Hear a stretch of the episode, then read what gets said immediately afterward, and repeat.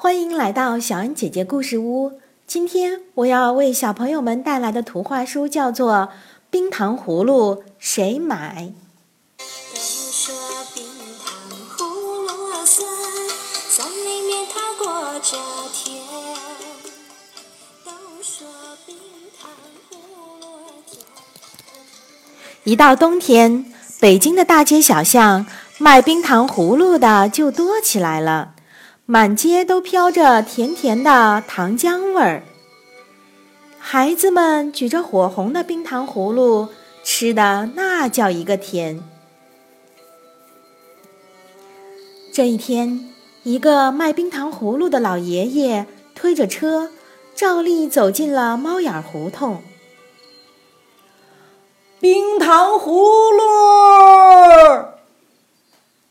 喝声在深长的胡同里响了起来。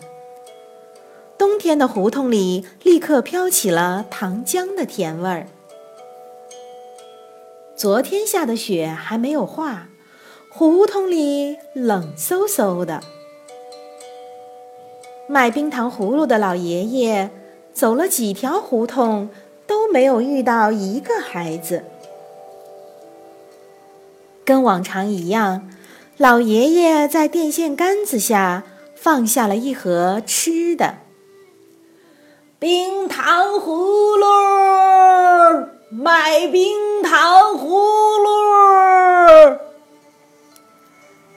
天实在太冷了，没有人来买冰糖葫芦。老爷爷掏出兜里的一张中药处方。看来今天也还是抓不上药了。胡同里静悄悄的，一个小小的影子从高高的屋顶往下看着老爷爷。那个影子的轮廓好像一只小花猫。老爷爷找了一处有太阳的地方蹲了下来。一个瘦小的身影。悄默声地来到了老爷爷的身边。老爷爷正打盹儿呢。瘦小的孩子戴着白棉手套，碰了碰老爷爷。一个细细的声音轻轻地问：“，老爷爷，你不卖冰糖葫芦啦？”“卖卖呀！”就等你来了，孩子。爷爷呀，要多卖一些冰糖葫芦，才能去抓药呢。老爷爷赶紧站了起来。穿着棉外套的孩子戴着白口罩，他摸了摸兜，拿出三块硬币。老爷爷，我买一串冰糖葫芦。哎。老爷爷笑眯眯的答应着，收了钱，他把冰糖葫芦递给了孩子。哎，要是多几个孩子来就好了。老爷爷一边念叨着，一边望向远处。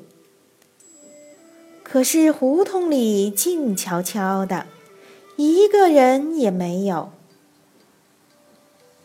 孩子拿着冰糖葫芦走了，就在他转过身的一瞬间，老爷爷看到他棉大衣的底下露出一条白色的尾巴。啊，现在的孩子啊，穿什么衣服的都有。老爷爷嘟囔着，又蹲在了太阳底下。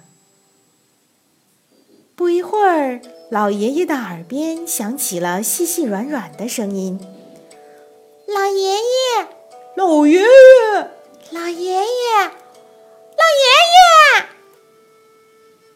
老爷爷睁开眼睛一看，啊，身边围了一群穿着棉外套的孩子，每个人的手里都举着三块硬币。老爷爷高兴的忙活起来了。我要，我的，我也要，还有我，哎，给你，还有你。孩子们拿着冰糖葫芦都走了。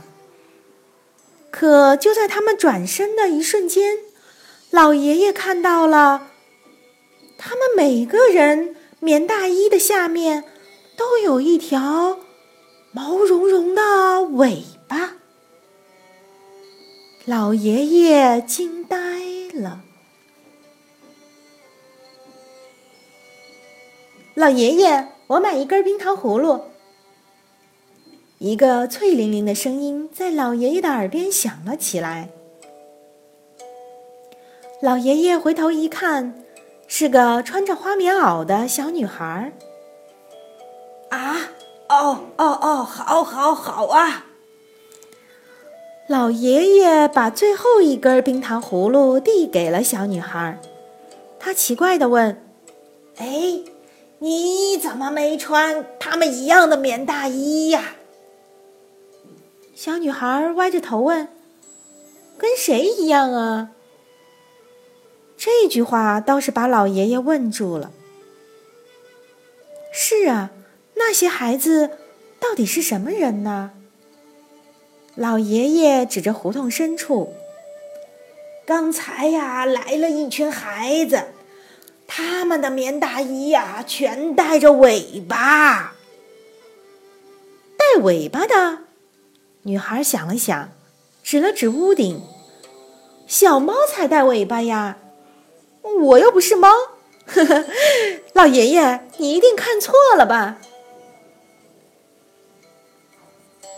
女孩说完，蹦蹦跳跳的跑进了胡同里的一所院子。老爷爷嘟囔着看了一眼屋顶：“哎，是啊，小猫才有尾巴呢。”哎，那是什么？原来是一排各种各样的小猫，每只猫都有一根冰糖葫芦，它们正调皮的冲老爷爷笑呢。老爷爷揉了揉眼睛，啊，我没看错吧？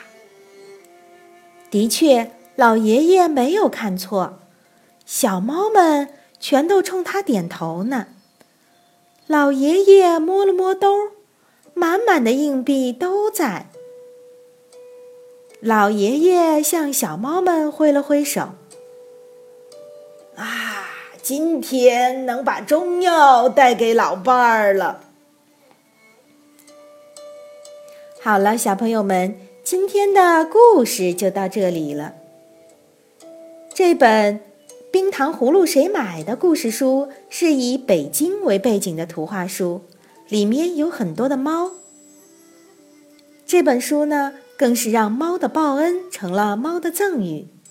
我想通过这个神奇的故事，一定让小朋友们知道了老北京城区里人与猫共存的现状，也想告诉更多的人珍爱人与动物相处的机缘。